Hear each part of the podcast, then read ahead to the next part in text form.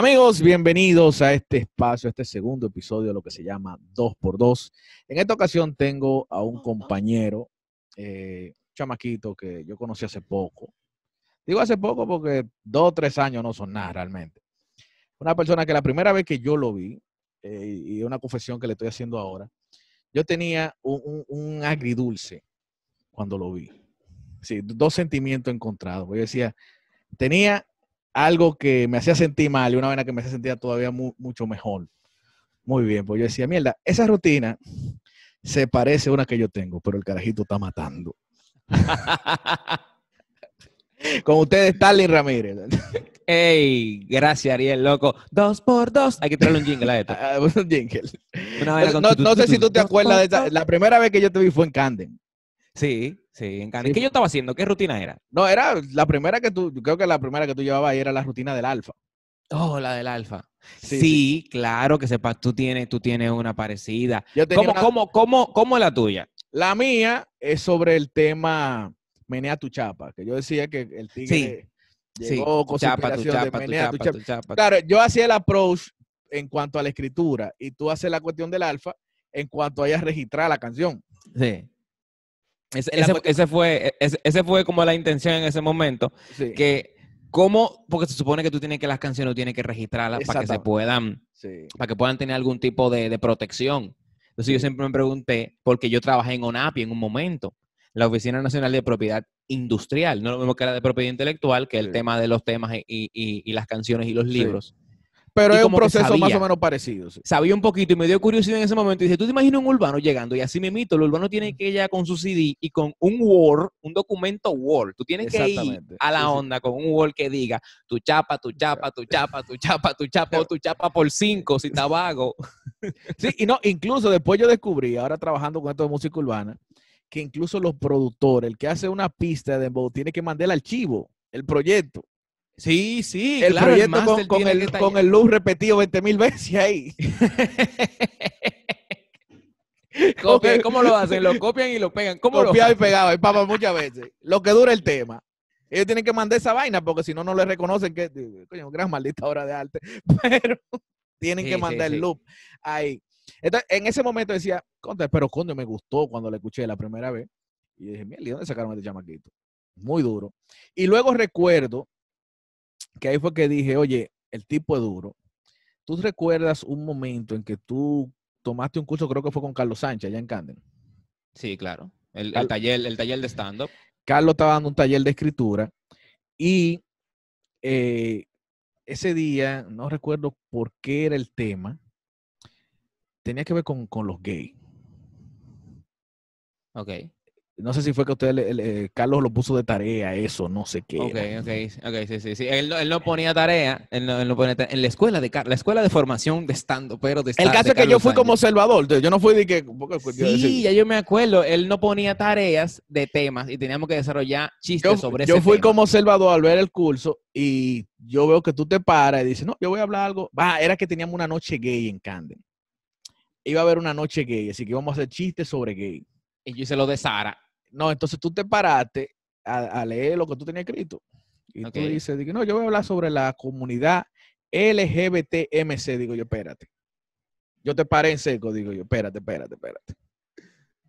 Antes de que tú lo digas, yo tengo aquí que la comunidad debería llamarse LGBTMC. Leviana, gay, bisexuales, transgénero, Mia Cepeda. Y eso era lo mismo que tú tenías escrito. Me acuerdo que fue así, yo dije, no, es que Sí, mucha- yo dije, no, coño, sí. que el carajito es bueno. Sí, sí. Dije, coño, hay que Pero reconocer. solamente, pero solamente porque tú lo tenías escrito. Yo dije, coño, el carajito hasta piensa igual que yo. Oye, "Ya, Dios mío, me quito un genio. Es que todos los genios pensamos igual. Es así, es así. Los genios, es una vaina como tú no lo sientes a veces, como que tú y Carlos piensan igual, como que eso es así. Los sí. genios pensamos Entonces, igual. Yo, dije, coño, por el temaquito, mira. Yo digo, no, digo yo, pues no puede haber tenido la misma idea que a mí me llegó a la cabeza. Y efectivamente fue así, coño, el muchacho es bueno.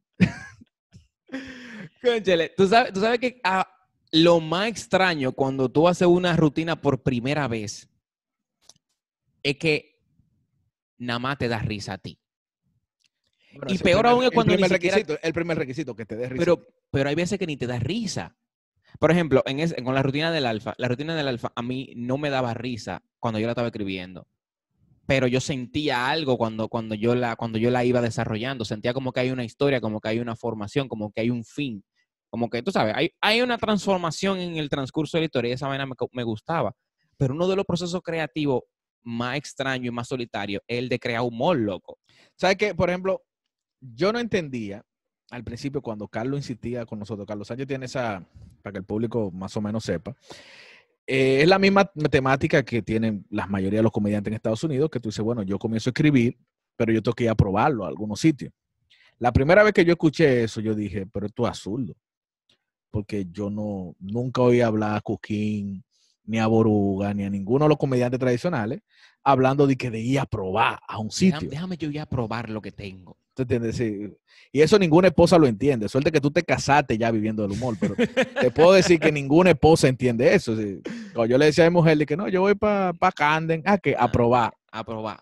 A probar. Y te van a pagar. Y No, no me van a pagar. Generalmente no pagan. Nosotros deberíamos pagar inclusive para estar probando ahí. Exactamente, yo tengo que pedir permiso para ir a probar. Dice, coño, pues el tigre sale de noche a perder tiempo. Sí, básicamente eso. Tú, tú no sabes lo que te va a pasar cuando tú vas con la rutina. Tú vas con algo que tú dices que yo espero que esto de risa. Pero yo te puedo decir que las mejores rutinas que yo tengo han salido de la prueba. Dígase de cosas que yo he hecho en el momento y la gente se rió de eso, entonces tú le caes arriba a ese elemento con el que la gente se rió. Sí, sí, claro, claro. De, de tratar de estirar el chiste. Cuando tú Sí. identificas que ahí hay algo, bueno, pues entonces empiezas a escarbar. Entonces tú comienzas, Sí, a- y ahí comienza la improvisación. sí, y eso tú lo usas como comeback, lo tiras después.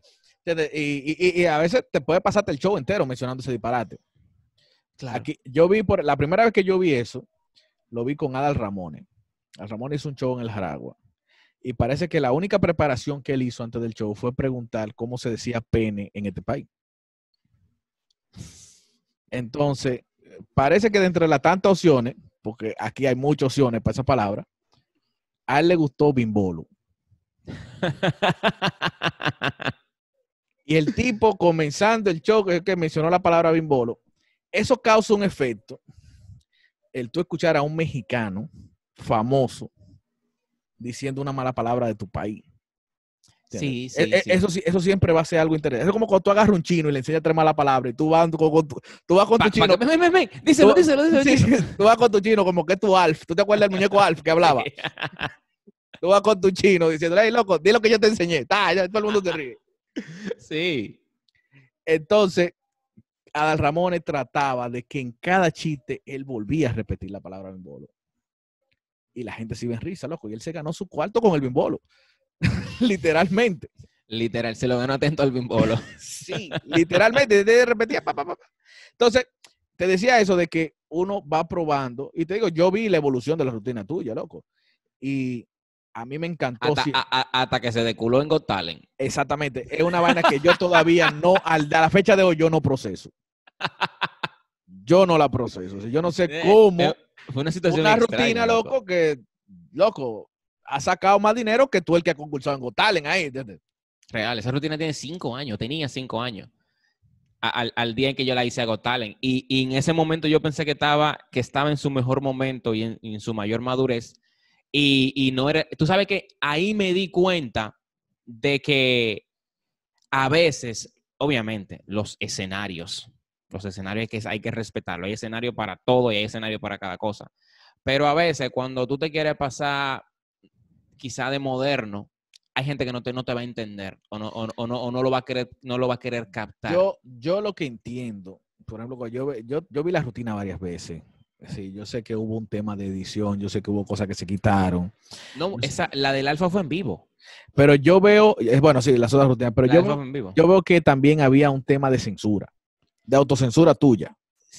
Porque sí, sí, exacto, porque entonces de, de repente lo había, de repente hubo un tema de censura, pero de repente no lo había antes. ¿Entiendes? Lo que pasa es que en el momento que yo empiezo a hacer la, la- la rutina, me doy cuenta de la censura en vivo, me doy cuenta del Ah, rechazo exact- en exactamente, como cuando tú vas y haces esa rutina en, en una fiesta de evangélico. Exactamente, cuando Y tú ves todo esa mundo- rutina y, y- la, y la haces delante de un grupo de banqueros con su esposa al lado. Exactamente, todo el mundo te pone peor. cara, todo el mundo te pone cara así, pa, y tú dices, mierda, no puedo hablar de esto, pero tú no, tú no hayas como... Pero tú no puedes parar tampoco de hacerlo. Entonces- Tú tienes que terminar de trallarte contra tu pared. Entonces, mira, mira, mira lo, lo- lo complicado del humor. A mí, hay gente que, yo siempre he tenido la, la- la eterna discusión del, del mal concepto que la gente tiene de humor inteligente. Que hay veces que la gente te ve a gente como tú, ve a gente como Cordero, ve incluso a Juan Carlos Pichardo, y le dice, mira, a mí me gusta tu humor porque es humor inteligente. inteligente. Entonces, eh, cuando te tratan de explicar qué es lo que significa es ese, un humor inteligente. que ese es humor inteligente, te dicen que es un No, humor lo que pasa es que es un no humor que no requiere mala palabra. Es que tú no haces chiste de borracho ni nada de eso. Tú no hablas de eso que habla todo el mundo. Sí, tú tú no- hablas no, de otra cosa. Tú no hablas de plebería. Te va que de que tú no hablas de plebería. Yo digo, pero contrale, que no. Ellos, ellos- ellos no se imaginan. Es que ni siquiera se Es imaginan. que, por ejemplo, tampoco. yo aprendí el humor que la gente llama inteligente con este señor, Yeah, that's clown, George man. Carlin. George Carlin Buenísimo. es uno de los tipos más geniales que yo conozco y el papá de la mala palabra. Es decir, bueno, en este FLP él tiene un- un- una rutina que se llama las siete palabras que no se pueden decir en televisión, hablando de la censura. Yeah. Y yo aprendí que las malas palabras son necesarias, loco. Sí. Son necesarias. Entonces yo decía, contale, pero a Stalin le hace falta tres malas palabras en esa rutina. Sí. Y la rutina, aún con esas tres malas palabras, no deja de ser una rutina genial. Porque la genialidad no está en la decencia, la genialidad está, contale, en que tú estás pensando una vaina en la que no está pensando nadie. Tú pensaste- exactamente, eso desde contra, de que el alfa va a registrar la canción de que llama al mayor para decirle, ven para registrarte la tuya. que- Eso, oye, digo, digo, contale, hay que tener una, hay que desintoxicarse de empanada para tú poder hacer una vaina así. Sí, sí, sí. de- de- definitivamente es que es algo diferente. Tú tienes que pensar Pero- pero, yo fuera que- recipiente, loco. Entonces, hay- Yo- entonces fa- falta la palabra, la mala palabra. y Yo siempre he dicho que las malas palabras son necesarias porque expresan la sinceridad del ser humano. Efectivamente, eso. Yo sí. siento que las malas palabras ejemplo, te dan un nivel de, de expresión y un nivel como... semántica. Exacto. Las malas palabras son un acento, son acentuar las cosas. Son signos de puntuación. Así. Ajá. Los signos de puntuación, a veces tú ves, por ejemplo, tú, eh, tú corriges la ortografía de la mala palabra. Porque tuvo una gente de que actuando una vaina en una película dominicana y tú dices, ahí falta un coño. Exacto. Ahí falta un coño. ¿Por qué no tiro? Porque yo me paro y tiro dos. Entonces, esa actuación, eh, esa actuación o ese guion está mal porque ahí falta un coño. Y, tú, y, y tú como profesor de lengua española, tú le pones una X rojo ahí, pa. ¿Dónde está el coño? Con lapicero rojo. Sí, de que tiene menos dos aquí. Así como la profesora te ponía el signo de interrogación, Sí, sí, claro, claro, total. Porque que hay, hay, hay veces que cuando en el... es- eso es lo rico de lo que nosotros hacemos, que lo que nosotros hacemos es, es una, es un desahogo y una expresión, tanto corporal como mental. Claro, que viene acompañada de cierta creatividad que vamos preparando en la casa o en, o en privado. Y de la Pero, vivencia loco, también. Y de la y de la- vivencia. pero, pero loco, cuando, cuando tú te subes arriba a la tarima, es otro güey, eso es otro feeling. Tú te sientes con poderes, tú te sientes como que tú puedes decirle a la gente ese tipo de cosas, mala palabra. A ti un coño te sale normal. Tú estás hablando con, contigo. Porque la gente te dio el poder para hacer eso. Sí. Ya, sí. Claro, cuando- no, nos lo, Tú te nos lo ganas. lo- Tú te lo ganas. lo ganamos. Tú se, tú se lo arrebatas ese poder a la gente, porque hay sitios donde tú llegas y la gente no te da ese poder ni por mano del diablo. Para que lo Y a, ti, y a- y a ti lo que te queda es mirar el reloj y decir cuándo se va a acabar esta vaina. es duro cuando tú te, como- cuando tú te desculas, loco, es duro. Sí. ¿Cuándo se va a acabar esta vaina? Te decía desde la mala palabra, antes de pasar ya al plato fuerte, a lo que la gente quiere escuchar realmente. Oy, oy, sí, oy. que las malas palabras son necesarias porque dan la sinceridad de lo que se quiere decir. Si ningún hombre, por ejemplo, pasa por una ventana y ve a una mujer desnuda y dice de que Lucifer, qué vagina. no, para nada, para nada. Por ejemplo, Na- na- ninguna mujer que en el momento del clímax dice de que otórgamela, otórgamela, Otórgamela. Y el tipo dice, ¿la solicitas? Sí, otórgamela. ¿La requieres? ¿La requieres, madre? Sí, otórgamela. Déjala que permanezca en el interior. Entrégase, que, como, como ¿quién- dicen, en- entrégamela voluntariamente. eh, Exactamente. de que, ¿Quién es tu meretriz? Vociférame canina, canina, canina, canina, canina. Grítame antihigiénica. Nadie dice cosas así. La- Al No. final la, la gente dice las malas palabras porque son lo que va. Entonces, Starling, pasemos ya a un tema que tú querías, que habías preparado para hablar con nosotros aquí. Un poquito de la muestra de- de- del gran Starling. Mira, tú sabes que definitivamente estamos viviendo tiempo donde todo cambió y lo que más ha cambiado es la forma de cómo contactar a las personas, cómo acercarte. Yo no sé si tú viste recientemente, incluso lo que nosotros estamos haciendo ahora, la radio, la estamos haciendo de lejos, el, el- el contacto. Claro, hay gente que está haciendo radio en vivo, por ejemplo, a los foques, Sí, nosotros, radio en vivo. nosotros también estamos, el mañanero está haciendo. ¿Ustedes están, ustedes están yendo en persona, están yendo físicamente? Ah, no, no, no, no, físicamente no, no, físicamente. Bueno, no, a los casa. parece, a los foques puso incluso, usan mascarilla y puso como una ventanilla. Mierda, parece- sí. Parece que puso un call center. él. Sí, sí, sí. Que- Es verdad, loco, sí. Parece como en la cárcel cuando tú vas a visitar a los delincuentes. Bueno, no hay tanta diferencia. No hay mucha diferencia. A él lo él trae delincuentes. él lo en los delincuentes, eso tiene su división. Tiene su división ahí. 15 digo. minutos, que hay que entrarlo para adentro de nuevo, que está en. Yo a veces veo cierta entrevista que la ha hecho. Estoy esperando que salga un policía por atrás y le diga que caballero, se acabó ya su tiempo. Ya se acabó su tiempo atrás. Ah, y, se llevan, eso. y se llevan al tipo. Eh, Pero todo ha cambiado. Tú sabes que una de las cosas que más ha cambiado es la forma en cómo tú te acercas a las personas. Por ejemplo, no sé si tú sabes que antes uno se abrazaba, uno tenía contacto con la gente, pero ahora no. Ahora a ti hasta te, hasta te cuesta cuando tú conoces o cuando tú te encuentras con un amigo. Yo lo que me pasó el otro día, un amigo mío vino a traerme algo a la casa y regularmente yo siempre le doy un abrazo, le doy la mano. Loco, qué extraño, qué incómodo te encontraste con un pana que tú no lo quieres ni saludar. Y, y, y tú estás como que, tú estás como lo miras, como que, hey, ponlo, ponlo ahí, ponlo ahí. Sí. Sí, sí. Entonces tú, tú como que no sabes, hay, hay como una batalla entre los dos de que los cuerpos no se quieren pegar mucho y es como diciendo, bueno, tú sabes, y entonces ahí viene la cotorra típica que tú le dices al amigo tuyo de que, no, no, tú sabes, es que no es que, no es que tú lo tengas, es que va yo lo tengo y te lo pego. Entonces, Sí. ¿cómo trata- eso es como no eres tú, soy No yo, tú, versión soy yo. pandemia, Exactamente, no eres en tú. la yo. misma vaina. No, No, no, es- verdad, loco. Uno se, yo me he puesto tan, uno se pone antisocial realmente. Sí. Yo el otro día fui a buscar una vaina donde Wilson y a mí después me dio vaina porque yo le- él bajó de la cuarta planta de su casa, pues yo le dije que yo no iba a subir. él bajó de la cuarta planta de su casa a una vaina que yo le pedí prestada. Wilson, un amigo, loco. O sea, quedan pocos amigos como Wilson. yo fui a su casa, él bajó de su casa de una cuarta planta sin ascensor, que se sepa.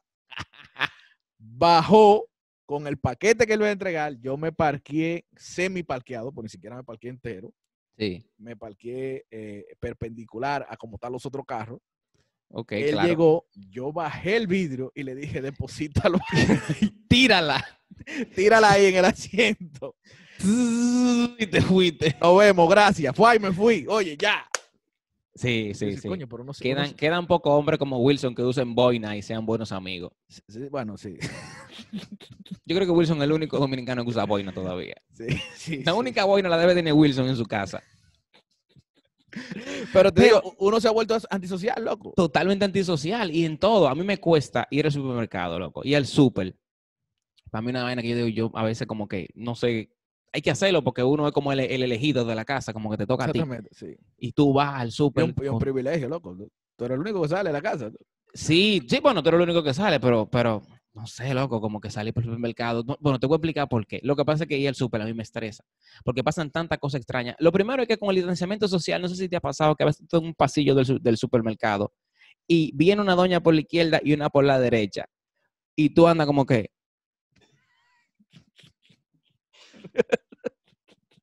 Tú no hablas con nadie, porque la gente ahora con mascarilla ni habla, la gente dice que... "Mm, mm, mm, mm, Sí. mm, mm". La gente no habla, la gente hace, hace mímica en estos días. Entonces, Tú sabes que, no tú sabes que con, con el flow de la mascarilla, yo siempre he tenido como la gana de salir con, la, con el brazo así, ¿Cómo, cómo, cómo, cómo? como Scorpion. He tenido la tentación de salir así. No, no, no, no, no, no. Pero, Pero en el supermercado están todo lo clase media, eso es lo que yo siempre he dicho. Los clase Ok. media son los que van al supermercado. Y a mí me encanta este país porque en este país hay muchas clases sociales. Están, por ejemplo, están los lo, lo pobres, los clase media y Karim. Que, que, que Sí. Karim, así, porque el, el país se divide así, pobre, clase media y Karim. y Karim, Karim, Y Karim. Karim, sí. Porque Karim, es- él, él es rico, pero a la vez como que hace de idiota. Entonces, como que yo no sé, él está como en la frontera entre una de las dos. Sí, no, yo he El dicho lunes que, en una que- y el martes en otra. que Karim es loco y ejerce. Sí, pero, pero lo que pasa es que en este país hay muchas, muchas clases sociales dentro de una de las clases sociales más impactadas, que es la clase media.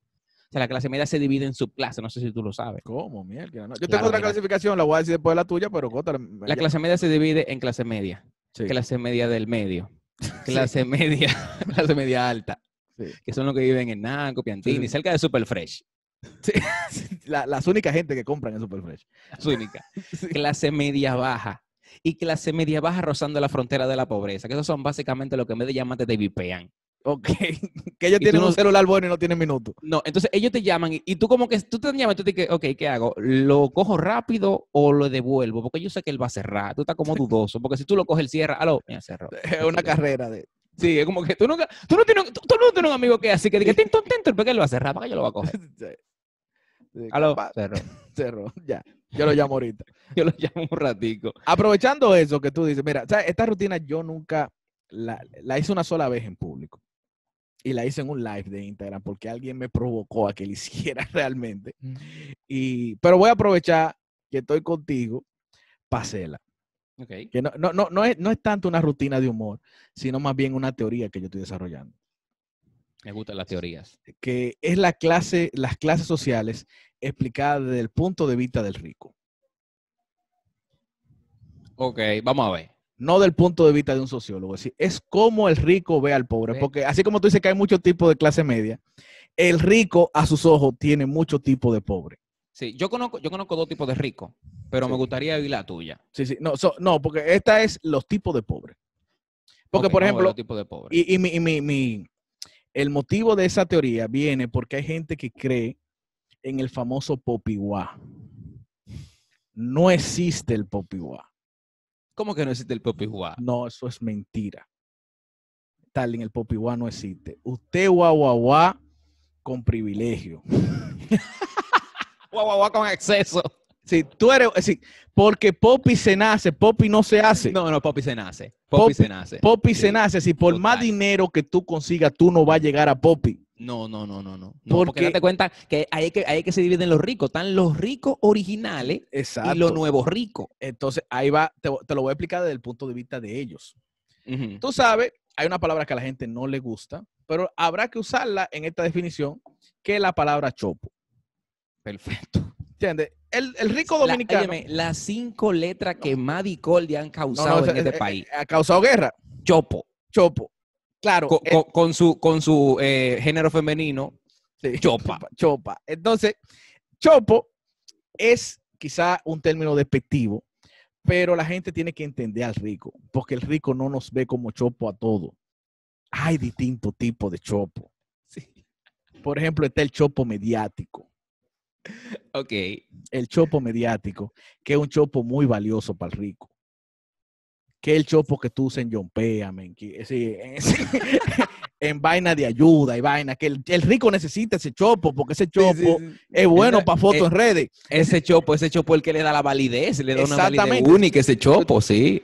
¿Entiendes? Ese chopo es necesario porque es un ¿Qué pobre chopo mediático? chopo mediático, loco, que Un chopo necesitado, porque nosotros andamos con esos chopos para impactarlo. Impacta tu chopo. exactamente, sí, porque la, eh, sí, el rico tiene que tener que aportar una causa, si el rico no es malo. La gente cree que el rico es un villano, el rico no es ningún villano, el rico necesita ayudar a unos cuantos chopos de vez en cuando. Ese chopo es un Claro. chopo anónimo que él no lo conoce. No, no, no, que no necesita conocerlo, porque con lo que él está haciendo ya es Ya, suficiente. ¿entiendes? Sí, es- si, si el rico es político, es el, el chopo que él abraza en la bueno campaña eso, está bueno es el chopo anónimo. Está el chopo chopo. Que es el chopo puro. que exactamente el, el chopo en su máxima impresión, que es el chopo que al rico no le importa. Sí, no le importa para nada. El chopo que anda normalmente en la calle, que no llega, es decir, que no está en tanta miseria como el chopo mediático. Ok. Entonces, Que él está- es simplemente chopo. que es exactamente. Ya. Él es simplemente chopo. Simplemente. Hay otro chopo que es el chopo al que nosotros pertenecemos, que es un chopo privilegiado, que es lo que yo llamo el chopo circunstancial. Wow. Chopo circunstancial. El chopo circunstancial es normalmente el que se cree popiwá. Que él dice que él es popiwá. No, tú eres guau Lo que eres es un chopo circunstancial. Que es ese chopo que es útil al rico. Pero Ariel hace chopo. Ariel es chopo, pero él hace Era el chopo, chiste. pero él me útil, Pero hace chiste. Y, y me hace los cumpleaños. Me Exactamente. hace los shows, me hace la fiesta. Sí, y cuando tú eres un chopo circunstancial, tú aplicas para ir a Duct Tape. Claro, claro, cuando tú eres un chopo 56 te invitan, te invitan a Adoptape, Sí, te, te, invitan, te- sí, sí, sí, te invitan a esos coros porque el Eh, popi eh, te necesita. Tú, tú- tú tiras foto con él, con Carlos. Por ejemplo, tú sabes, por ejemplo, te- Carlos Durante llama para que haga video con él. Exactamente, si tú aplicas para salir en un video Sí, con Carlos sí, Durán, cuando sí, tú eres un chopo circunstancial, porque tú vuelve- tú eres un chopo útil, porque el rico aprende códigos contigo. El rico sabe que tú puedes más o menos comportarte en cierto ambiente y lo ayuda a él a aprender vaina en la calle. Y él goza contigo. Ahora, Claro, claro que Claro. sí, claro que sí. ¿Cómo tú te das cuenta que tú eres chopo circunstancial? El rico va a tu casa. Ahora, él nunca te inventaba la suya. él puede ir a tu casa. Y Emma, él puede ir y llevar todo lo de la fiesta. Ahora, en la fiesta de la familia de él, él no te va a invitar. claro, claro. Al, que único cumpleaños de un rico que tú vas es cuando él te invita a una discoteca o a un restaurante para que tú vayas.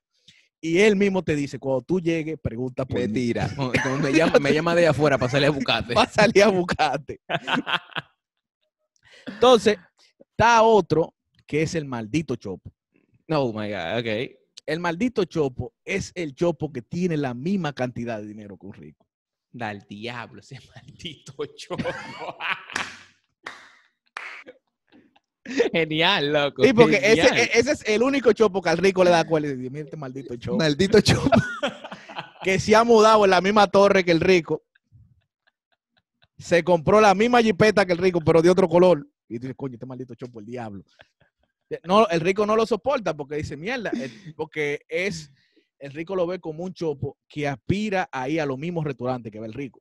Sí, sí, sí, sí. Es, es- es un chopo, un chopo que se, se vuelve hasta que te contamina tu ambiente, es- tu paz. Exactamente, el rico. Dios mío. Entonces, en ese sentido hay que entender al rico, porque el rico dice, coño, pero es que no. Está es que- bueno, loco. Eso está es- genial, Ariel. Es que no, porque entonces el rico dice, cótale, que se... El, el maldito Chopo inscribió a los hijos suyos en el colegio de los hijos pero ellos no van para la casa de él. Sí, porque aunque tú te hayas sacado la loto, aunque tú seas pelotero, sí, el rico no tiene constancia de dónde que tú eres rico. Entonces él se cuida. Sí, sí, sí. Entonces está el casi Chopo, Uf. el hijo del ok. maldito Chopo, que es el hijo del maldito Chopo que ya él se está refinando. Que Sí, un sí, chamaquito heavy, que él es bilingüe. Sí, sí, sí. ¿entiendes? Él no tiene la culpa de que sus papás son, son unos Esa- malditos chopos, Exactamente. porque él puede ser diferente. Él puede salir de, de- de esa degradación A él, el colegio, eh, Downtown Center y los amigos lo han ido cambiando. Lo- sí, sí, lo han sacudido. Le, es decir, le, ha- le han aportado otra crianza, pero él sigue siendo. Incluso ya la piel, ya la piel se le está poniendo hasta como diferente ya. Sí, O sea, sí, sí. siente no, como que su cabello está bueno, Y sí, y cuando, por ejemplo, sus le amigos, funciona la queratina ya. sus amigos lo critican a su papá, él le da la razón. Dice, sí, que es un maldito chopo ese papá Es que mío". papi se pone chopo a veces. Y él, él le da la razón a, su- a- a sus amigos. Dice, "Ey, yo no lo voy a llevar para mi casa, porque sabes que papi salta con vaina. Diablo, loco, sí, ven. Y ya está el nieto del maldito Chopo, que ya él es e- el, el Chopo ya refinado. ¿Entiendes? Que ya él pasa por Popi. Pero hay otro que es más, todavía más inteligente, Ay, el Chopo circunstancial. que ese es el que pertenecemos, el que pertenecemos nosotros. Es más inteligente. ¿Tú sabes por qué? Porque, No, es- porque el chopo circunstancial se puede convertir. no, mañana, mañana puede ser maldito Chopo Puede ser maldito chopo y perder su trabajo y pasar a pasar Chopo común. fácilmente. Chopo en común. un año. Chopo común. Pero Hay gente, hay gente que ha pasado de maldito chopo a chopo circunstancial en esto del coronavirus. Sí, sí. Ha bajado sí. un grado. Sí, pero hay gente que son los chopo camaleónicos Coño, o el chopo gusta. camuflajeado. Que él nació chopo, pero los popis no lo saben. Stalin, los popis no lo saben. No se la llevan los popis. Los Los popis están como que. No, no, lo, lo, lo- Él oye, es del eh, clan, eh, él es de eh, nosotros. eh, exactamente, él ha creado pertenencia. Los popis no saben que Panque es de la zona oriental.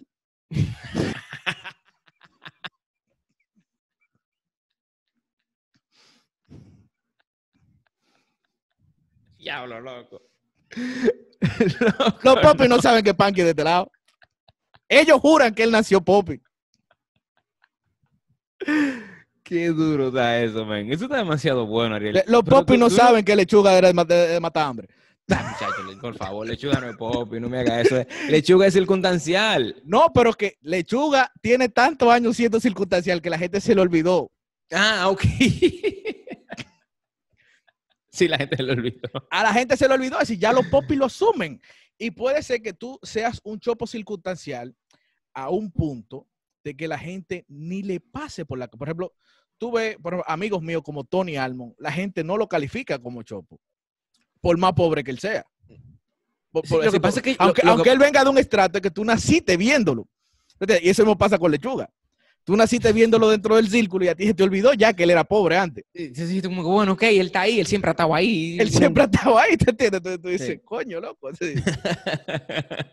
Pero te digo, Ah, eso es eh, un ensayo realmente, un ensayo. Yo ya luego escribiré un libro, un tratado entero sobre lo que es el chopo circunstancial, claro.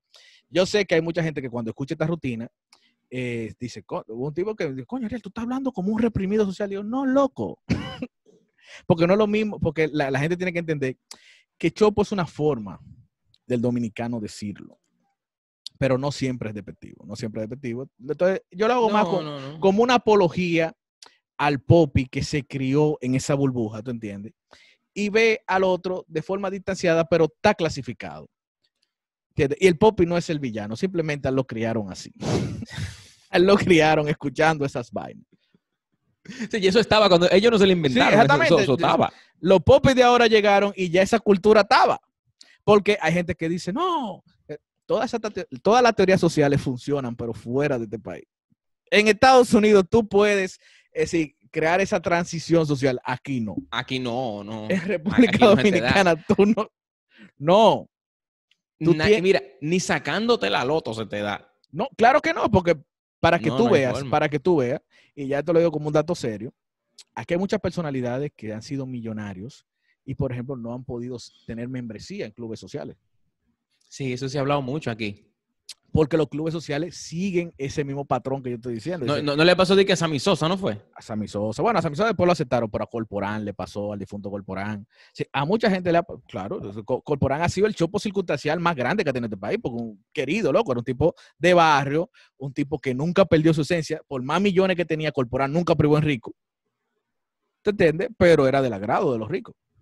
Sí. Era, era- era como el máximo un chopo circunstancial. Exactamente, sí, claro. Corporán y Peña Gómez tenían esa... Era, era lo máximo, lo máximo circunstancial. Ellos estaban ahí, a ese nivel. Estaban Era como en- que eh, si, si fuera amo, ellos fueran diamantes. Exactamente, ellos fueran triple diamante. Demonios. Bien, Stalin, ¿de qué más? Esta yo no la tenía pensada después cuando No, vi- pero está genial, o sea, está buenísimo, de verdad. A mí me encantó, está, está buenísimo. Yo, yo lo que me, me refiero con las clases sociales, que a mí me encanta verla, y, y- y todas, todas están en el supermercado. En el supermercado tú te encuentras a todo el mundo, porque todo el mundo tiene que ir al super. Obviamente, a veces los ricos mandan a la nana, qué sé yo, lo que sea, o van con ella, pero todo el mundo se encuentra en el super. Todo, todo el mundo, los clase media, los pobres, los ricos, claro, obviamente, cada quien tiene su super, Sí. pero desde, desde que existe el bravo, loco, nos mezclamos todo como Sí, si fuera una guerra. o Ya, sea, que sí, loco. sí, como que el, el sea, bravo es... El, el bravo es la ONU de los supermercados. de la Exactamente. clase social. Lo hizo ahí, está todo, loco. Esa gente no coge en esa. Entonces, entonces, tú sabes cómo tú agarras y cómo tú distingues a un clase media, específicamente un clase media, porque todos los clase media tienen tarjeta de cliente preferencial. porque entiende que es una ventaja. Los clase media necesitan, necesitan que algo esté a su favor. Porque ellos llevan la carga de la sociedad en los hombros y algo tiene que darle 10% de descuento, aunque o puntos, sea. o O puntos. puntos. Exacto, o puntos. Aunque sea una vez al mes. Sí. Y lo tienen todo, loco. No importa. Aunque ellos no la usen, ellos buscan, loco. Y ellos andan con, con Bravísima, con. con Siremar. Siremas, Food Shop, Carol Leal, Egoísta, Arcadas. Oye, Arcadas lo cerraron, ellos no van a volver. y ellos tienen su tarjeta de alcalde. Pero vaya, abren esa vaina de nuevo. Tú no sabes. ¿Cómo, se llama, cómo, cómo se llamaba este libro de cupones que vendían antes? Eh, el, el de, el de los peloteros. No, que eran cupones, que, tú, que eran vainas que tú recortabas de que No, cupón y por una pizza te regalaban un, un biligue. Ah, Ah, sí, sí, sí, sí, pero bueno, eso, eso, eso El es, es la- clase una media revista que tú vendías. El clase media compraba esa revista. Seguro que compraba esa revista porque tú lo recortas los cupones y dice aquí dos, dos Whopper Junior por 50 pesos. Exactamente. Tú Nada vas y compras una 50 barquilla, pesos. una barquilla danesa y te regalamos un, un cubito. Tú no, porque son, son ofert- eran ofertas absurdas. Tú compras una pieza pequeña y te damos una pieza grande. What the fuck? Sí. Hay gente que compraba los cuadernos Apolo nada más para romperle la oferta y la. Exactamente. Exactamente. Lo Tú, botaba. tú comprabas un cuaderno Apolo para ganarte una barquilla gratis, loco. Yo recuerdo que, que una vez donaron unos cuadernos Apolo en unos faldos y la gente lo que hacía era que rompía el faldo, le quitaba las ofertas y lo daba. Dije, ok, ahora sí dónalo, pero ya, tienen- ya no tienen el oro. El oro de las ofertas no lo Sí, tienen. Exactamente. Le quitaron lo que valía. Pero el momento crucial cuando tú estás en el súper, Ariel, es cuando tú vas a pagar. O tú vas a pagar, loco. Es el momento como que ya tú tienes tu compra, tú fuiste, tú hiciste tu compra, tú estás como tu vaina seleccionada, tú estás como que heavy, chévere.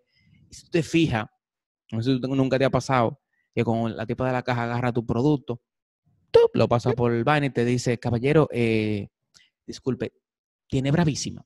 Y tú le dices de que, no, mi amor, mira, yo no. Que yo no- no- normalmente no". es tu esposa que anda con la, con la bravísima. Sí, siempre anda, no, yo no tengo eso, soy la mujer mía que siempre anda con eso. Dice, ah, yo no sé cómo diablo, no había nadie atrás de ti, pero de repente sale una doñita, loco, del fondo, y dice, di que, ay, amigo, pase la mía para que no pierda los puntos, tome. La doñita parece el final de una película de acción.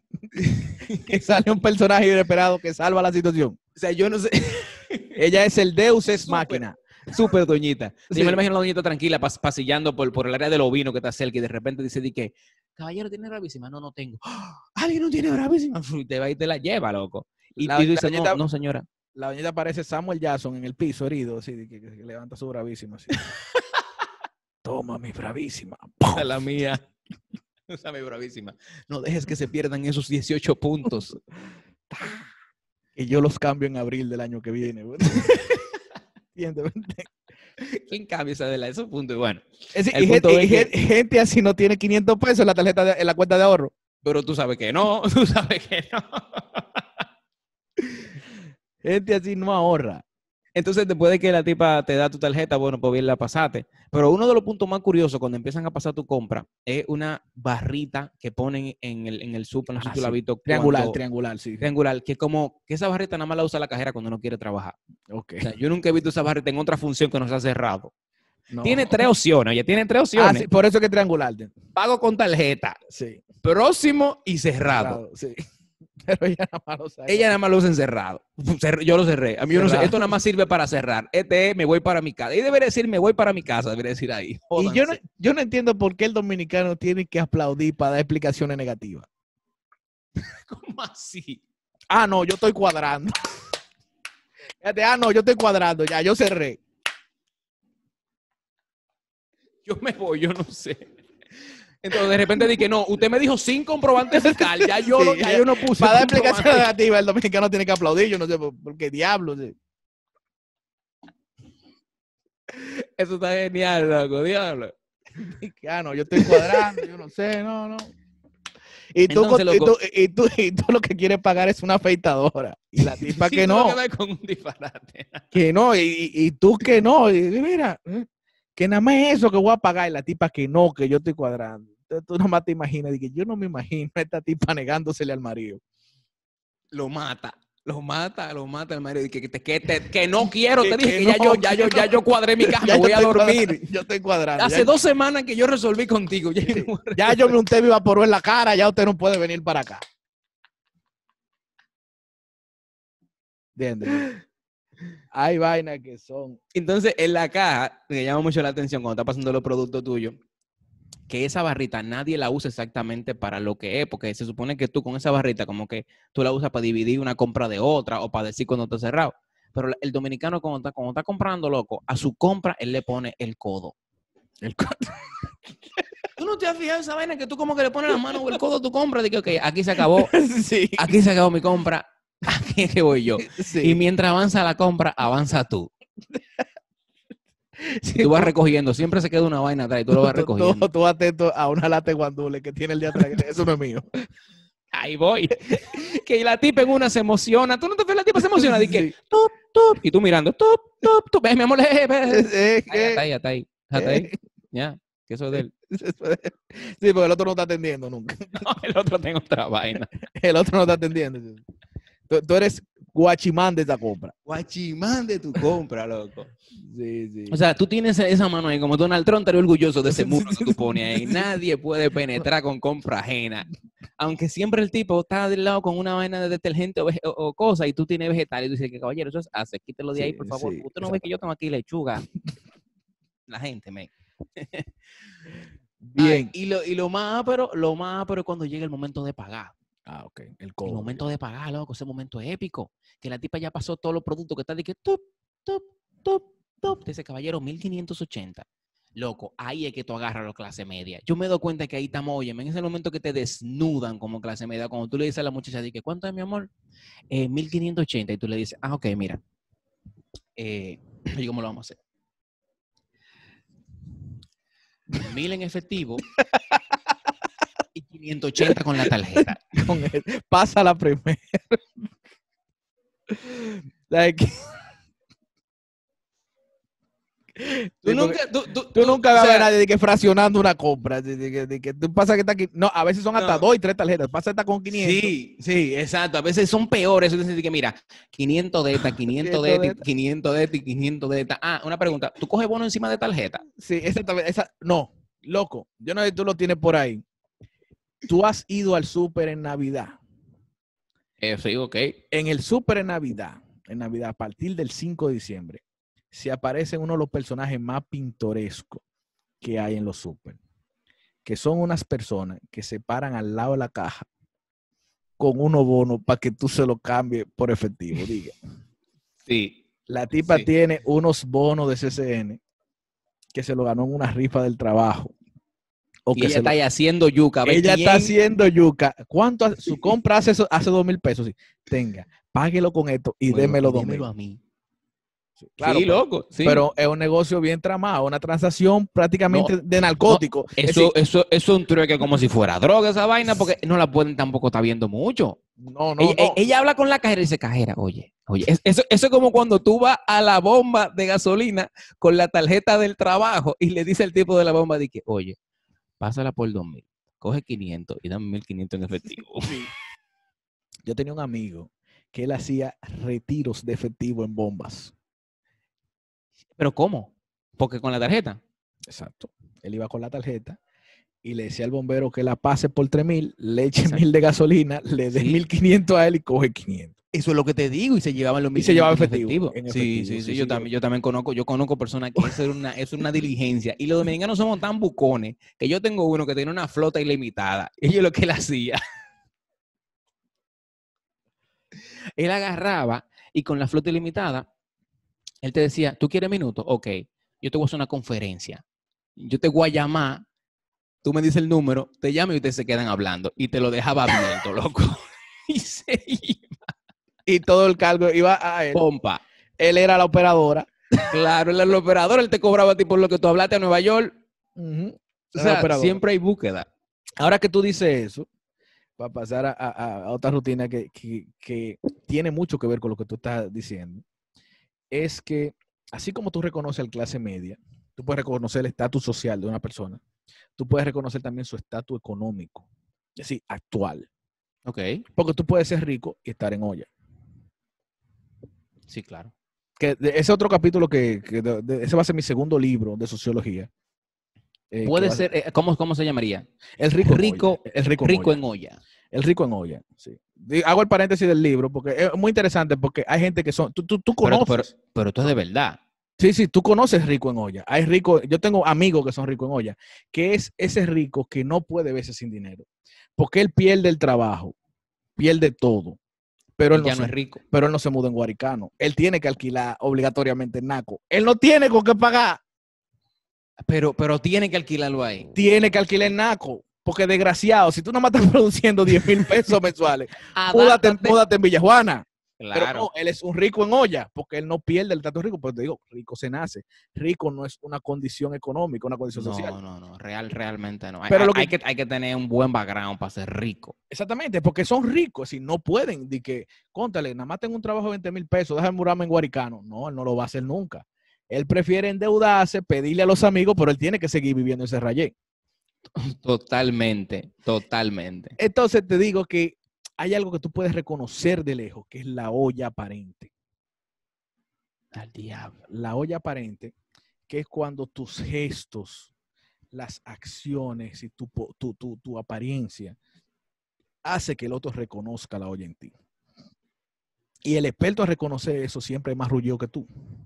Es un experto en olla porque sabe de olla. Es decir, una gente pobre que sabe cuando tú te en olla. Y donde más se da en las bombas de gasolina. Ok. ¿Cómo, cómo se da el, el primer caso de olla aparente, la bomba de gasolina? Cuando tú te paras frente al bombe- al bombero, él baja el vidrio, tú sacas tu tarjeta y tú le dices, pásala por 500. No, tú le pasas la tarjeta. Ok. Tú le pasas la tarjeta y tú le dices 500. Él te mira el porte y te dice, te la paso primero.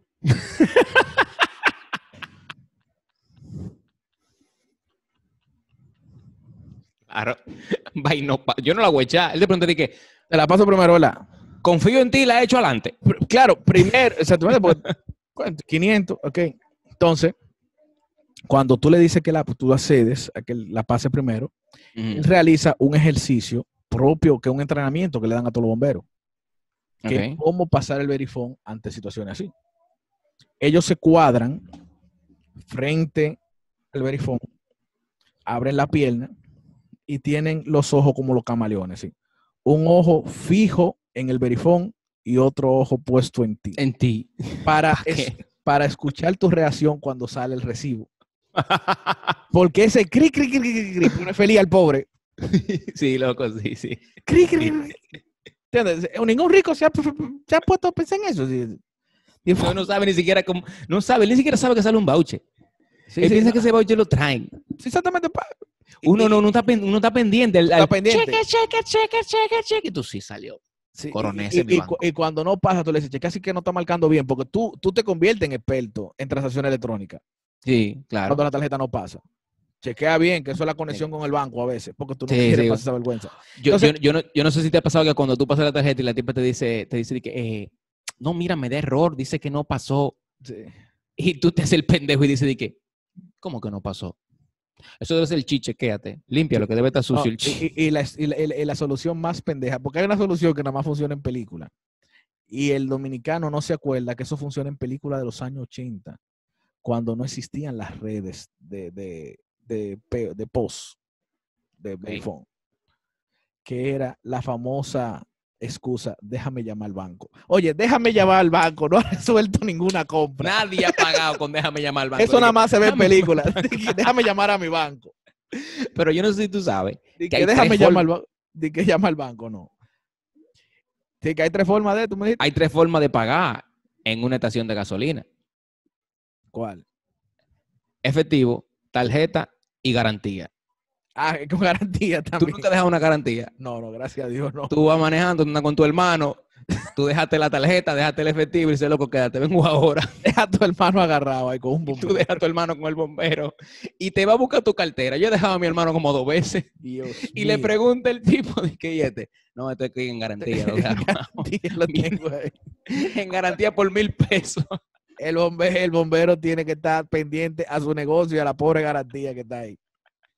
El caso, el el- hermano el mío ca- se embala. el caso es que después que el bombero ya te tuyó, preguntándote si la pasaba primero y pasó, él viene con el double combo. Que él te ¿Cuál es el double combo? Que él te dice, regular, ¿verdad? y el segundo, Sí, exactamente, regular, ¿verdad? Porque ya, ya él te tuyó con eso. ya porque, te mató. porque claro, porque tú estás, eh, se- sabe que tú no la vas a echar premium, porque echarla Sí. premium sería un acto de florindismo. Sí, sí, se- sería un acto de exageración. Entonces, no, de, de- si- florindismo, porque echar 500 de la premium es como, eh, eh, ¿entiendes? Eso es como, como Doña Florinda, que era chopa, pero eh, sí, vivía en un, en un patio, pero juraba que ya no era chopa. ¿Entiendes? Entonces, hay otro escenario donde, se- donde se nota tu... ahora es, es- es fuerte que tú aceptes ese, ese y el tipo te diga de que regular, ¿verdad? Y tú le digas, sí, échala al paso también, por favor. Sí, así, échala al paso. No, eso en el GA, en el GA, en el GA. Cuando es Dicen gas. que si tú echas el paso a la... Hay gente que echa gasolina de noche. Sí, sí. Yo pero- conocí amigos míos que eran racing, que echaban gasolina a las 12 de la noche. Sí, porque la que la, lira. que la Que temperatura. por la que- temperatura, que Pero, por ejemplo, cuando los tigres van a echar gas, lo que le echan gas a los vehículos, le dan algo extra al bombero para que le eche el, lo eche al paso. Mi madre. Porque como Pero- quiera, echa, echa la misma cantidad de gas, pero lo echa más comprimido. Eh, La, Sí. la olla es una ciencia. oye. No, no, no, definitivamente. creo la que gente le busca la vuelta Así a la vaina. como, como en ESPN hacen de que la física del deporte, tienen que hacer la física de la olla. Y la física de los tanques de gas. Hay gente que mueve los tanques de gas para que coja más. Sí, no, no, pues está que gas tiene su física. A gente- Los tigres le ponen un poloche cuando lo van a llenar. Ahí lo viste. le pone un poloche, ¿tú entiendes? Por, por cuestiones de temperatura. El otro escenario donde se da eso de la olla aparente en el supermercado. Ok. Tal, si tú llegas al supermercado y la tipa de avanza no te aborda, tú tienes, Ay, ay, ay. tienes Especialmente la de avanza. Especialmente la de Que tú Sí, le la- pasas por... Tú te quedas mirándola como que, bueno, seguro me dice algo. y Sí, la tipa... Porque tú, tú tienes, oye, tú tienes el cicle en la frente cuando pasa eso. sí. Tú tienes una cara de acuerdo de pago que no te la quita nadie. Cuando ella te ignora. Y la que peor me la- la- la peor de todas, y me ha pasado a mí, yo sé que le ha pasado a muchos hombres, es cuando tú estás frente a un tramo, ya sea de un supermercado, frente a una góndola, o de una tienda por departamento, y se te para alguien al lado y te dice, amigo, usted trabaja aquí. eso, es muy degradante esa vaina. Eso nunca se lo han dicho a una gente con un apellido que termine en ini. A ninguno de un ini. Tú, es que tú sabes, tú lo Loco, ves, y- un niño. y- tú- y a mí lo que me da es que tú te mires y dices, conde, yo tengo una camisa azul, loco, y estamos en el jumbo, donde los tigres usan poloche rojo. son rojos. Pero tú tienes una cara de, de gondolero que no te la quita nadie, loco. Dígame que usted trabaja aquí. Eso es lo más denigrante, lo que te pregunto. No, no trabajo aquí, no. No, que no. Y, y el tope de los tullimientos se da en los restaurantes. Ah, Porque ok. El, el mozo divisa tu olla. El mozo sabe que tú estás haciendo un esfuerzo para estar ahí. El mozo, ¿Qué te hace el mozo? el mozo sabe que tú estás bateando fuera del promedio. tú tengo una racha. Y él ve que tú dejas un poco de comida. Y el desgraciado va y se te para atrás y te dice, te la pongo para llevar. Claro, man. Te la pongo para llevar. Dan ganas de matarlo. sí. Dime, tú no ves que. Dime, dos alas yo me voy a llevar a mi casa. Sare, no sale. Está buenísimo también eso. Sí. Tú tenías otro tema ahí que me dijiste que era de... Oh, sí, tú sabes que, que yo voy a ser papá. Ah, coño, sí, loco. Era algo que tenía que hacerlo al principio, felicitarte. Y, Gracias. apro- y aprovecho también para felicitar a Eduardo Santos. Sí, man, porque tú sabes Porque que usted, usted- porque usted, sí, Eduardo también está esperando y ustedes todavía están de, de de que se le felicite. Sí, todavía, todavía. Todavía están de felicite porque Tú mira que- también estás de que te feliciten porque No, tú no, no, porque si tú supieras, mi mujer está casi pariendo, a mí no me ha felicitado nadie porque es el quinto, loco. Es verdad, porque contigo, co- contigo, a mí me felicitan porque el primero, Porque el primero- lo felicitan porque el primero, pero a ti te decimos de que, loco, lo, Ariel. A ti es como que, pero como, oh, pero Ariel, no, es- no es de nuevo ni nada. Lo- pero tú no aprendiste la lección con el último. Sí, no, no, no, no, pero la gente, oye, por ejemplo, tú anunciaste que tu mujer está embarazada, todo el mundo, mierda. ¿Sabes? Como en el grupo de WhatsApp, todo el mundo dando CRT ahí, felicidades, felicidades, felicidades, felicidades. Sí, sí. Eduardo, Eduardo manda una foto de la sonografía, todo el mundo, felicidades, felicidades. Eh, Señora, mi mujer está preñada. Mierda, ¿vieron lo que hizo Gonzalo?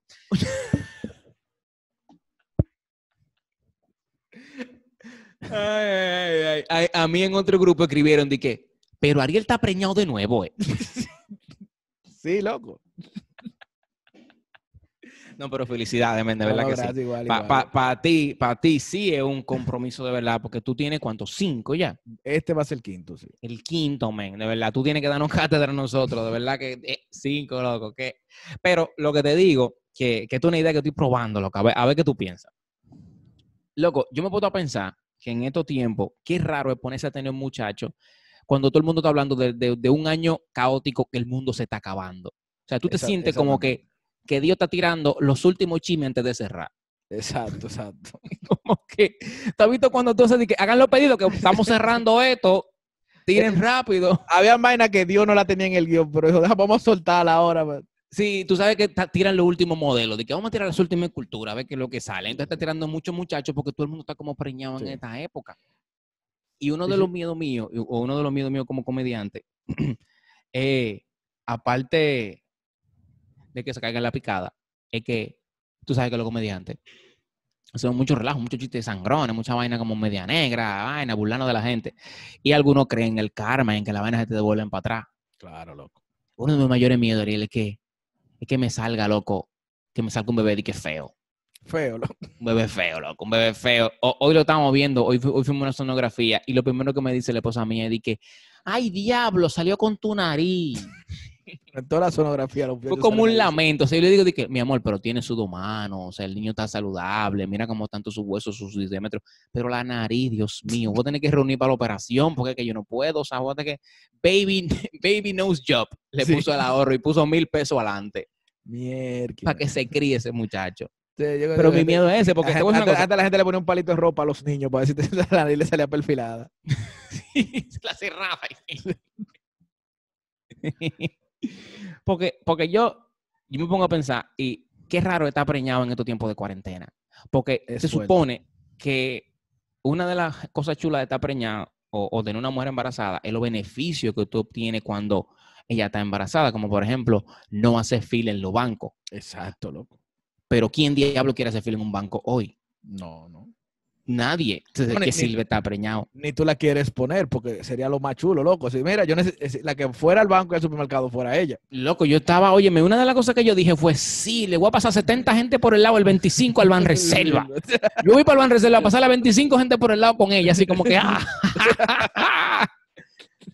Pero no, porque nadie quiere ir a los a lo, a lo Nadie quiere. bancos, nadie. Ella es la primera que te dice, ay, no, yo estoy mala, ve tú.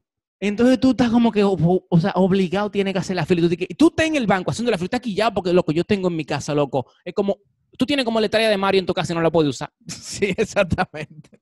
Tú tienes la estrella, pero tú tan, tan, tan, tan, tan, tan, tan, permiso todo el mundo que ese cajero es mío. Y no lo podemos usar. No, no. Igual, una de las cosas chulas es de que usar el parqueo de embarazada en el. Loco, sí, ¿verdad? Eso es chulo, eso es chulo, eso es chulo. Yo ando solo, Ariel. A terror me voy a parquear. De que me parqueo, me tire, hagan lo que ustedes quieran. Mira la foto de la mujer mía preñada. Sí, sí. Tengo una evidencia. Eso es chulo, loco. Es más, yo creo que ya yo me puedo, si siempre que yo ande con ella, yo me puedo parquear en el de embarazada, porque la gente siempre asume que mujer está preñada. Que ya es lo habitual. De que es el, es el cara derecho. Eh, ah, sí, la mujer, la mujer, la mujer, la- la tiene que tener preñada. Seguro que la, la preñada muchacho no falla. Entonces, ¿de qué sirve estar preñado en estos tiempos de, de coronavirus, de pandemia, de cuarentena? O sea, esto básicamente te está nueve meses alto, con un barrigón que parece que te diste unas alturas de arroz, porque no nos sirve de nada. Y yo no sé cómo tú te has hecho. Bueno, por ejemplo, mi mujer sí ya está acostumbrada y eso. Pero tú, como la tuya primeriza, ¿cómo tú te has hecho con los antojos? Los antojos son peores ahora, porque antes los antojos tú tenías que salir a comprarlo, Exacto. pero ahora hay que hacerlo. Porque el tema de los antojos no es que son caros ni es que, ni es que, diga que es difícil. El tema del antojo, para las mujeres no quieren. A la mujer no le importa que sea un antojo de mil pesos o de cien pesos. El tema es el esfuerzo. El, El tema es ponerte a coger lucha. porque lo importante es el location del antojo. Lo importante es, el- en el caso de tú tener que salir, sí, es muy El- importante el location. location como porque, que- porque ella te sabe pedir empanadas de cierto sitio. Ella no te dice, yo quiero una empanada de queso. no. Te No. Yo quiero una empanada de la que venden en el truck de allá, de cerca de Carrefour. Oye lo que me dijo el otro día. Me dijo el otro día que, ay, yo quiero habichuela. Y yo, ah, pues vamos a hacerla. De mami. Exactamente. ¿Dónde vive su mamá? En San Isidro. Ya tú sabes lo que significa eso. Bueno, en fin. Las mujeres son así, pero con el antojo, loco, los antojos se complacen como quiera, porque ella lo que necesita es que se lo den. Y entonces el antojo lo tengo que preparar yo. Es peor, porque antes yo lo compraba y se acabó, pero ahora yo tengo que prepararlo. No, pero. y fregar. Ah, eso sí, loco. El fregado es. Y fregar, loco. El fregado, loco, no se acaba. No y no sé si te pasa, pero, pero el fregado es como, es como un loop infinito. Sí, sí. El fregado es como una vaina que no deja, o sea, tú friega, pase cena para fregar de nuevo. No, yo, por ejemplo, en esta cuarentena, yo me he dado cuenta de trate que yo no sabía que en mi casa existían. Yo dije, ve aquí, ¿cuándo nosotros compramos estos vasos? ¿Cuándo mujer compró esta copa? ¿Dónde diablo? Porque. Y créeme que aquí yo, por, por más vaina que yo he intentado de que asignarle un vaso a cada muchacho, de que para que no ensucie, vaina, no hay forma. No, no hay forma. Si Todo el tú- mundo de a tres y cuatro vasos. Entonces, yo, por ejemplo, hay, hay una cosa que la gente hace estúpidamente. No friegue a las 11 de la mañana. ¿A qué hora tú recomiendas que freguemos? No, no, tú friegas como a las 3 de la tarde, después del almuerzo tú friegas. Y, Ok. ce- y cena pan. Ese, ese, la, la, la No, pero no importa porque yo no sé. Aquí yo ceno pan y sale un plato de arroz. yo no sé de dónde diablo. O sea, yo hago dos sándwiches, Ariel, y termino fregando una, un caldero de arroz. Yo, pero ¿y este caldero del Pero te digo, te digo que, por ejemplo, tú tienes que fregar a las 3 de la tarde, aunque te pase de 3 a 5 fregando. ¿Sabes por qué? Porque tú friegas todo. Porque no hay maldita desilusión que tú venir de que fregate a las 11 de la mañana. Tú déjate trate de anoche. Sí, sí, sí, porque uno, uno deja un acumulativo a veces. La, claro. la convenciste a ella, si tú le das todo un discurso a ella de que mi amor, ya, ya es hora de descansar, vamos, vamos a una, una serie, una vaina, ya hay que olvidarse de eso, hay que descansar, mañana no hay trabajo, total, decir, estamos aquí, nadie va a venir a visitarnos, nada. Sí, porque con la excusa de nadie viene a visitarnos, loco, uno está de su cuenta. Uno está loco que. Hay veces que yo dejo basura un día entero y yo digo, pues yo Sí. no boté la basura hoy, pa, porque acá no viene nadie. nadie va a venir a visitarnos, no sé qué, tú la convences La cama tú te guillas y no la arreglas. y tú desayunas al otro día y está ese locerío en la cocina. Y, Mierda, y ella, y ella viene y te da esa idea socialista, colaborativa de ve fregando en lo que yo cocino. Y amarró. Espérate. Tú friegas y tú, dejes, tú dejas esa cocina que parece el baño de Miguelina, de Bonao. Ese baño es duro. Es una, buena, es una muy buena referencia. Ese baño, Parece- ese baño te envidia, loco. Tú te quieres quedar a vivir en ese baño. O sea, tú, Sí, quisieras era- que ese, tú quisieras que ese baño fuera tu sala. Sí, el que anda contigo te dice, ¿tú quieres queso Dios? Ahí, tráemelo para aquí para comerlo en el baño. Para comerme lo- yo, loco. Sí. Entonces, tú dejas esa cocina, mira, así, impecable. Y llega lo trate a las 12 y no dan las 12 y 40 y esa cocina está igualita. Entonces, no sirvió de nada que tú Mira, fregaras. ese esfuerzo tuyo, ¿verdad? Se fue a la Entonces, porra. entonces, hay que tratar de Eh, hacer un solo fregado al día. Bueno, Starling, hemos durado aquí. Mira, coño, como pasa una hora como si nada, Se nos fue la hora, pero wow. loco, una hora. Yo espero que así mismo lo haya pasado a la gente. eh, gracias por, por esta velada, loco. Tú, por ejemplo, yo, yo hice este programa, este formato. Ayer hicimos uno con Ser Cordero. eh, la gente se lo gozó bastante. Y hoy he tenido mi, segunda hora de descanso vespertino. Porque esto es un buen pretexto para que mi mujer me ataje los muchachos. Pero y el mañanero no, el mañanero tú también. Bueno, en el mañanero ellos están durmiendo. Ojalá todo el mañanero maña- fuera hasta las 12. el mañanero es la pesadilla de mi mujer porque no sé, yo creo que yo no, yo no, no- no he dicho este dato en otro lugar, pero esto es un closet. Oh. Este es el closet de mi habitación. Tú deberías hacer como un día, como un revelando tu casa, loco. No, no, mi mujer no va a estar de acuerdo. pero este era el walking closet de mi habitación. Yo dije, ok. la ropa vamos a moverla para otro sitio. Y tú convertiste eso en tu estudio. Y yo convertí esto en mi estudio, loco. No, Entonces- loco, se ve durísimo. Yo pensé que eso era un estudio, un, Entonces, que tú tienes en un cuarto. Yo hago esto, pero si dígase que la cama nosotros está allí. Así que ella se chupa el mañanero O sea, que entre ella es- ella, ella es- ella escucha el mañanero entre sueños. Ella se sueña yo hablando con Manolo. y Eso te iba a decir. Ella, ella oyó todo esto, ya está cerca. No, ahora mismo no. Ahora mismo ya tiene los muchachos. Ah. o sea, no, porque a, a la hora del mañanero los muchachos están durmiendo. Sí, sí, tú A esta hora ya está despierto y ya, ella está entreteniéndolos allí en lo que yo acabo. Qué Y duro. ella dice que desde que yo acabe ahora, ya tú sabes, es a fajarme No, con te- ellos. Te lo, te lo entrega a ti y se, y se desgarita ahí un rato. Exactamente, y ella descansa un rato ahora, sí, porque te uno aprende mucho, uno tiene que repartir, eh, te- tengo que repartir los oficios según las edades. Aparte de las clases virtuales, yo tengo una hora de TikTok, una hora de Fortnite, Otra otra, hora de Twitter, otra hora de Roblox. sí. dos de Instagram. No, pero te digo, no, te estoy hablando de las horas de los muchachos. Ah, ok, con tu niño, que tú tienes Porque- una hora, ok. Y de YouTube, de YouTube. Exactamente, sí, sí. No, sí, yo tengo que bajarme a ver a, a Daniel el Travieso, a ver a, ver a, a, mu- a muchos youtubers raros. ahí Y, que y- yo no- y la, la granja, la granja de Zenón. Eh, sí, sí, mu- mu- muchas vainas, eh, sí, a, a Germán, a, mu- a muchos tigres ahí, a muchos gamers y vainas, porque uno trata de compartir con los hijos y darse cuenta que uno está viejo. Así que por más de que uno se está actualizando, que yo, qué vaina. Mira, Por ejemplo, Ariel, te, yo- te voy a dar un ejemplo, te voy a dar un ejemplo de lo que yo nunca soñé en mi vida. Sí.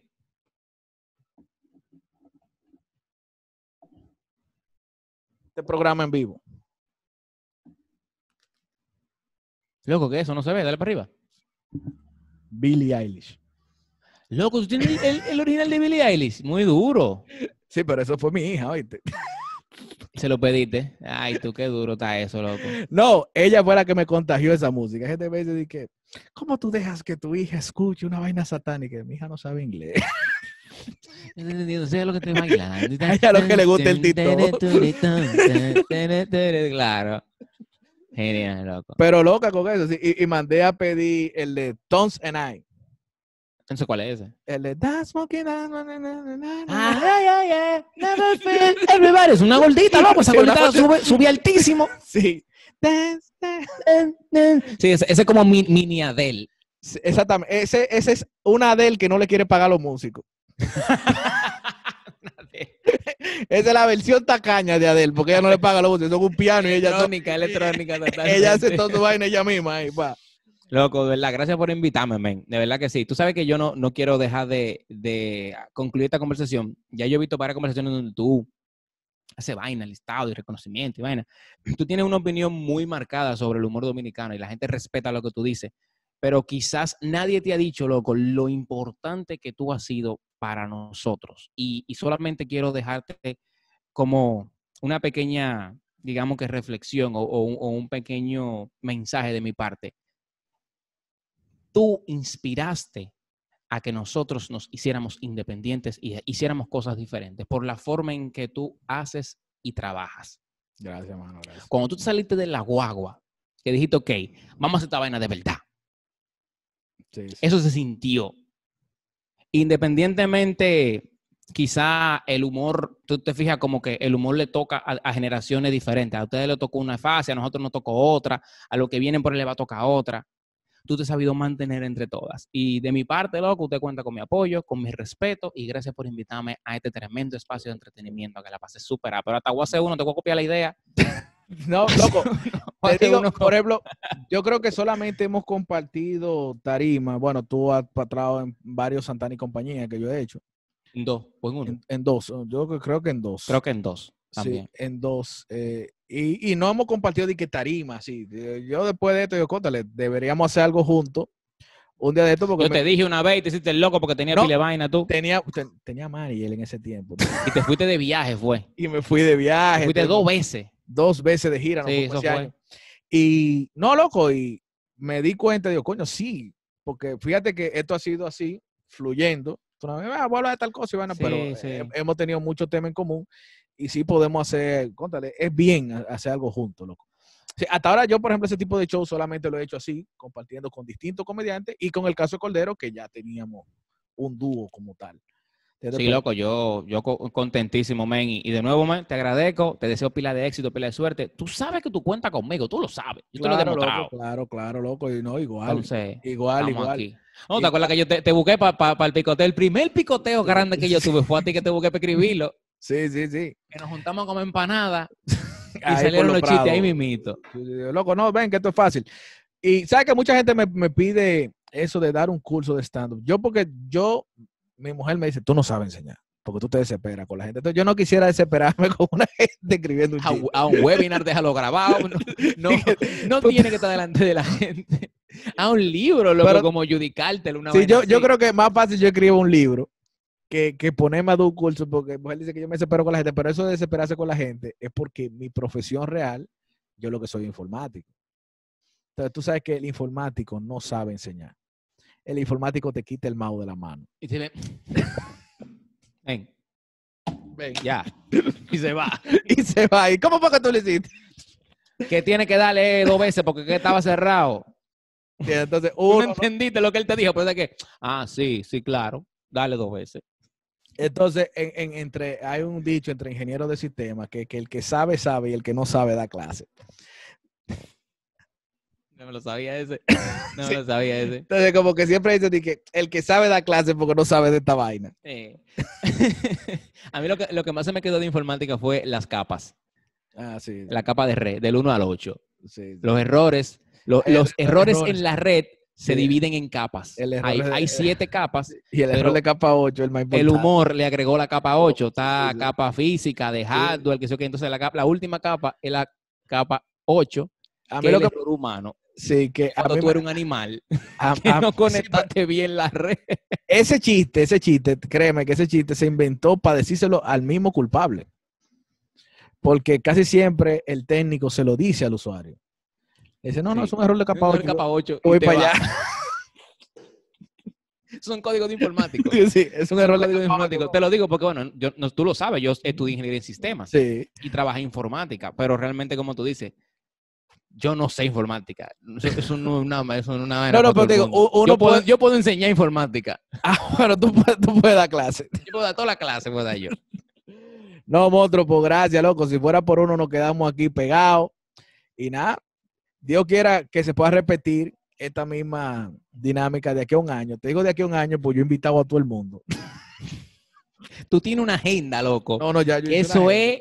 Yo traté de comenzar contigo y con Cordero, pues después yo le tiré a todos los tigres. Digo, no, espérate, no. pasa, pasan dos coronavirus y tú sigues entrevistando gente. Claro, porque la, eh, la, la profesión ha hecho que las cosas que yo más conozca en esta vida son comediante y artista urbano.